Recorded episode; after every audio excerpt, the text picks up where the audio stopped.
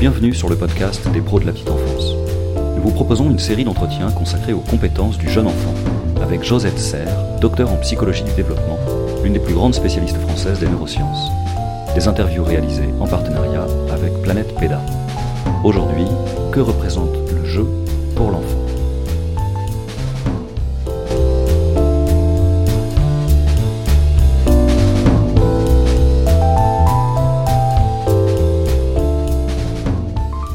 Le jeu, je pense que c'est un concept d'adulte, parce qu'en fin de compte, l'enfant ne joue pas. L'enfant, il explore, il veut comprendre, il veut chercher à comprendre, il va faire des tas d'expérimentations. Mais il se trouve que quand on le voit faire ces expérimentations, il a l'air content de les faire. Et donc l'adulte se dit, il joue, parce que lui, l'adulte, il a oublié de se faire plaisir quand il explore peut-être. Donc c'est vrai que l'enfant va être dans une démarche de comprendre le monde, parce que ce monde est tout à fait nouveau pour lui. Donc euh, il va essayer de voir quels sont les fonctionnements euh, des objets, les lois physiques euh, qui entourent tout son, son environnement.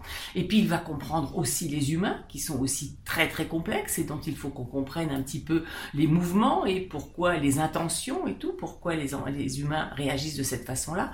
Donc l'enfant a un travail vraiment très très sérieux depuis la naissance, c'est de mettre un peu d'ordre dans tout cet environnement et d'essayer de le comprendre. Donc on va le voir, surtout pour tout ce qui est exploration, prendre des objets, les manipuler pour avoir d'abord une idée de cet objet, en prendre connaissance, savoir ce que cet objet représente, quel est son poids, sa taille, ce qu'on peut faire, dans quel, dans quel récipient il peut rentrer et tout. Et il va avoir aussi besoin de combiner les objets pour voir aussi différentes propriétés, savoir si des objets plus gros peuvent rentrer dans un contenant plus petit, est-ce que les objets tombent, est-ce que les objets peuvent être cachés et réapparaître. Tout ça, ce sont des vraies questions d'enfants dans un monde nouveau pour eux, dans, le, dans, dans lequel ils ne connaissent pas encore tous les principes. Donc, on va voir nos petits-enfants absolument passionnés par cette exploration parce que tout est problème, mais tout est problème de chercheur, avec vraiment une démarche de chercheur. Alors on dit même, pour faire riche, une démarche hypothético-déductive. Je fais des hypothèses sur le monde. Est-ce que si je lâche mon hochet de ma table, il va tomber? Et là maintenant, je vais le lâcher avec l'autre main. Est-ce qu'il tombe pareil? Et maintenant, je vais le lâcher en le projetant en avant. Est-ce que c'est pareil?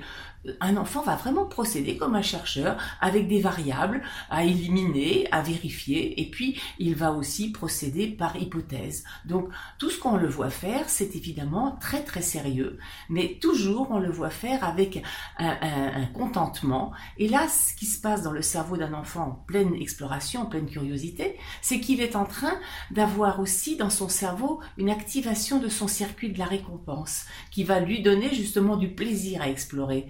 Et ce plaisir, on le voit sur ses, sur ses lèvres et sur ses yeux.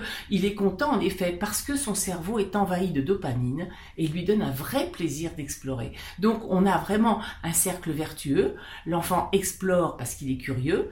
Son cerveau lui envoie de la dopamine pour qu'il continue son exploration et ainsi de suite. Et on a vraiment un enfant qui est tout à fait euh, satisfait d'essayer de, de, de comprendre ce qui se passe comme ça autour de lui.